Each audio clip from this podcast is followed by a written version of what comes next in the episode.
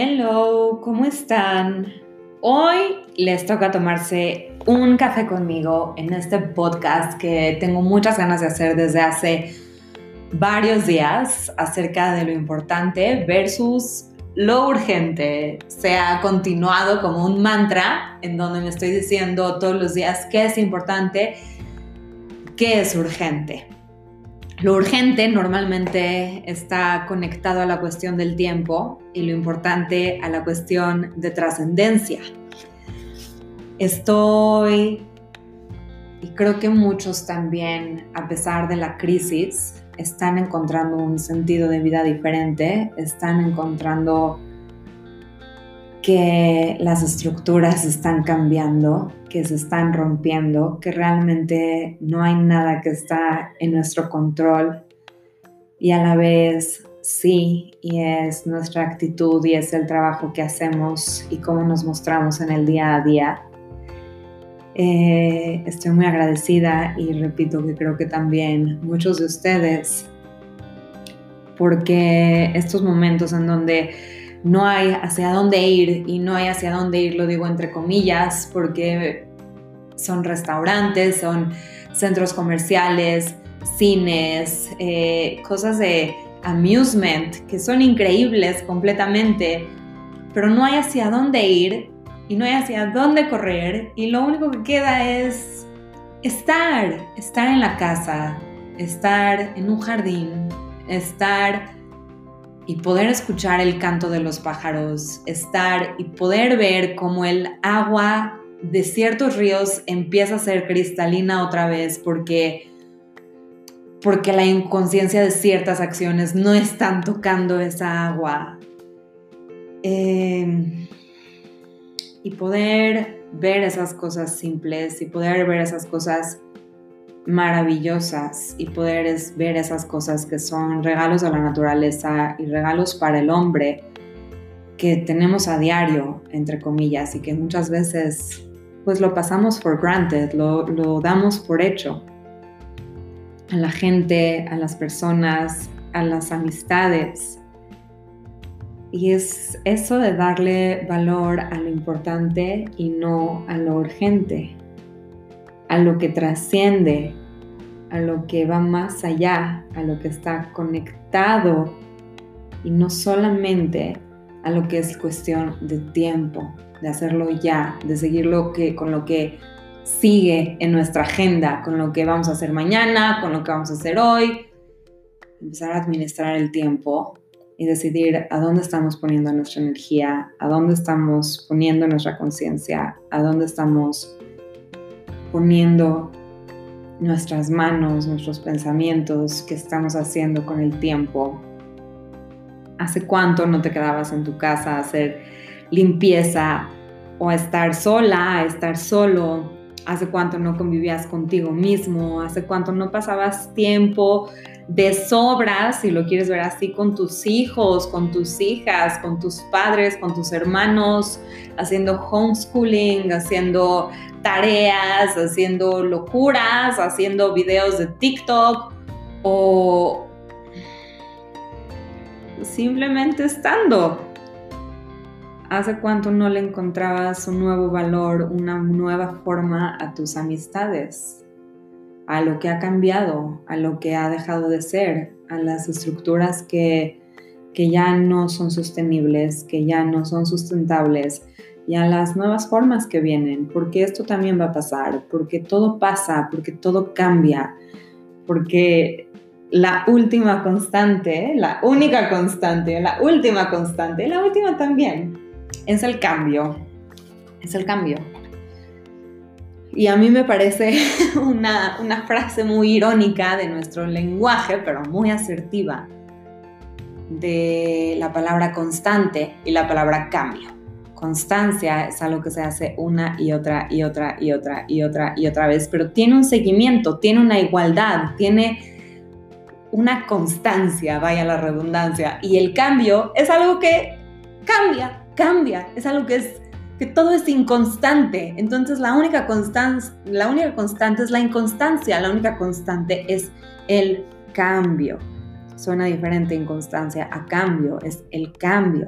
es lo único que queda. Y hay cosas que van a poder estar en nuestras manos y hay cosas que vamos a, nos vamos a dar cuenta más bien que hay cosas que no, hay cosas que no, que los apegos solamente generan energía estancada y que el trabajo también se encuentra en el desapegarse y también se encuentra en saber cómo estamos pasando la crisis, en saber que podemos apoyarnos, en saber que si tienes a alguien junto a ti, eres muy afortunado, en saber que, y lo repito, que si tienes un techo sobre tu cabeza, eres muy afortunado, que si tienes alguien a quien darle, a quien compartirle, a quien transmitirle algún mensaje, alguna enseñanza, alguna palabra de amor, algún apoyo, considérate un canal de luz y considérate muy afortunado, porque eso es finalmente nuestro trabajo, poder activar todas esas chispas de luz, dejarle de hacer culto al victimismo, al por qué a mí o por qué está sucediendo esto o por qué está pasando esto, eh, para qué porque hay cosas que no entendemos, hay cosas que no están en nuestras manos y de hecho todos esos para qué es uno de mis rabinos, Rab Haim, dice que es como el, el procrastinador, el que te mantiene en la no acción, en el no hacer, el que va y toca. Dice, no, ¿para qué lo hago? ¿Para qué soy bueno? ¿Quién soy yo? Y demás, ¿no? Y que son preguntas que nos hacemos todos los días y son interesantes y son necesarias también y a la vez, pues, pues aquí estamos, aquí estamos viviendo lo importante versus lo urgente, pidiendo ayuda también, cada uno viviendo sus procesos, conectando con esta empatía. Hay, hay formas, hay personas, cada uno pues lo que hablo, cómo hablo, ¿no? Todos los chats saturados también con información, las formas en las que tomamos y absorbemos esta información, eso también es importante, es ver qué es lo que estás haciendo con esa información, ver cómo lo estás trabajando tú, ver cómo estás transmutándolo, cómo lo estás integrando en tu vida, cómo lo estás haciendo a través del pánico o a través del amor, a través de el no me toques o a través de dame un abrazo, esa es una de las cosas creo que más difíciles que también estamos viviendo en este momento y es esa parte en donde la incertidumbre está presente. Y uno de mis grandes maestros, como verán, me gusta hablar de mis maestros y los maestros en el mundo, eh, lo que me dijo alguna vez, me lo dijo, me lo repite y yo se lo repito a ustedes, es que la lucha más grande y la batalla más grande que esto resulta no necesariamente es la batalla externa, sino la batalla interna. El miedo, el pánico, las compras en exceso por la generación de la incertidumbre entre las redes, entre las personas, nos llevan a actuar desde la urgencia de no saber qué va a pasar. Y por el otro lado está la pausa inminente que está sucediendo a nivel global, el sheket. Sheket quiere decir silencio en hebreo, el ir hacia adentro, dentro de tu casa, dentro de ti mismo, dentro del corazón, de la gente que está junto a ti en tu hogar, no afuera, no en mostrar, sino adentro, en ser. Y es ahí donde viene lo importante. Lo importante que no siempre queremos ver o ponerle atención por estar en lo urgente urgente contestar este mensaje, urgente llamarle a X persona, urgente hacer este pago, urgente vivir la vida. Más no importante. Importante es ver que esto está sucediendo, pero no en sentido de urgencia, no en sentido que un pez va hacia un lado y el otro hacia el otro lado y cada quien está en su rollo, sino en sentido de cómo hacerle para hacer una convergencia, cómo hacerle para unirnos en el caos y generar una armonía, para poder hacer algo hermoso de cada ingrediente. Actuar desde el caos nos lleva a una sola cosa, el miedo, la duda y la incertidumbre. Más que el miedo, a mí la incertidumbre me parece que es lo que nos pone en jaque. Cuando pausamos, el equilibrio encuentra tanto a lo urgente como a lo importante. Una fuerza con la otra. Va a ganar más que el sentimiento de incertidumbre que seguirá ahí. Una frente a la otra pueden chocar y colapsar constantemente una navegando con la otra, pueden poner al mundo interno y a nuestro mundo externo en un mayor equilibrio, significativo, exponencial y presente en estos momentos con el potencial de ver lo importante y no solo la urgencia de salir, correr, comprar, etc. Darle a cada cosa su lugar, darle a cada momento de convergencia, de unión, de cambio, su tiempo para hacer la alquimia y de estar juntos.